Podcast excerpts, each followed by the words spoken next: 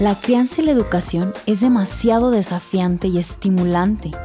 Nuestra capacidad emocional está puesta a prueba cada instante.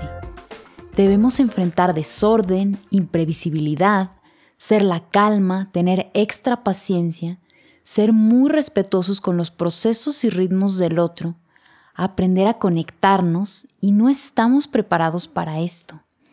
Nuestra capacidad emocional se tambalea ya que no la absorbimos en nuestra propia infancia.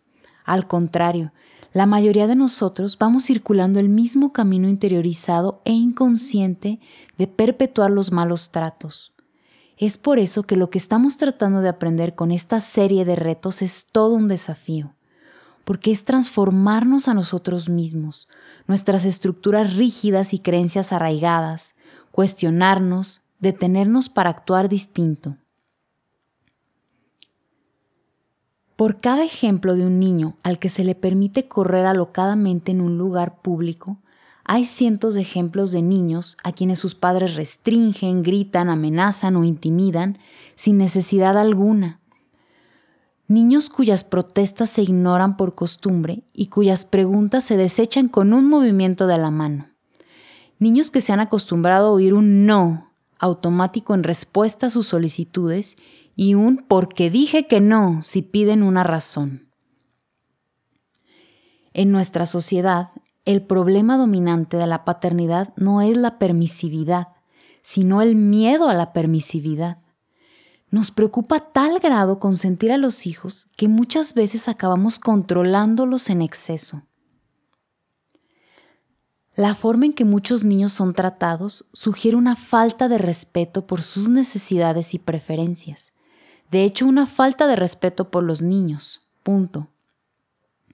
Muchos padres actuamos como si creyéramos que los niños no merecieran el mismo respeto que los adultos. Vamos a analizar un ejemplo. Si nuestro hijo dejara olvidado un juguete suyo y lo comparamos con la forma en que podríamos reaccionar si un amigo nuestro olvidadizo hiciera eso mismo, a muy pocos nos saldría a regañar a otro adulto con el mismo tono que solemos usar con los niños.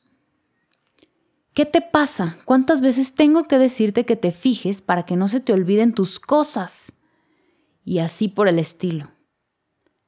Y a un amigo lo más probable es que le dijéramos algo como, aquí está tu paraguas. Muchos de nosotros tal vez no seremos padres autoritarios, sin embargo, en ocasiones cedemos ante el impulso de controlar más de la cuenta. Algunos otros lo hacemos como resultado de la convicción de que los niños deben aprender a hacer lo que se les ordena. Otras personas poseemos personalidades controladoras y adquirimos la costumbre de imponer nuestra voluntad sobre nuestros hijos desde un principio. Hay otros que de vez en cuando desesperamos sobre todo en respuesta a un acto de desafío de un niño. Casi todos queremos que nuestros hijos piensen por sí solos, que sean asertivos y moralmente fuertes. También cuando están con sus amigos. Esperamos que aguanten las intimidaciones y resistan las presiones de sus semejantes, en especial cuando se trata de sexo y drogas. Pero si para nosotros es importante que nuestros hijos no sean víctimas de ideas de terceros, entonces debemos educarlos en el sentido de que piensen por sí mismos en todas las ideas, inclusive las de nosotros, los adultos. Dicho de otra forma, si otorgamos un gran valor a la obediencia ciega en casa, podríamos acabar produciendo niños que también acaten lo que se les pida a ser personas ajenas al hogar sin cuestionarlo. En el siguiente reto analizaremos más sobre el control y las consecuencias sobre nuestros hijos.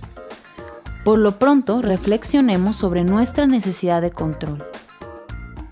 ¿En qué momentos necesitamos controlar a nuestros hijos al grado de portarnos irrespetuosos con ellos?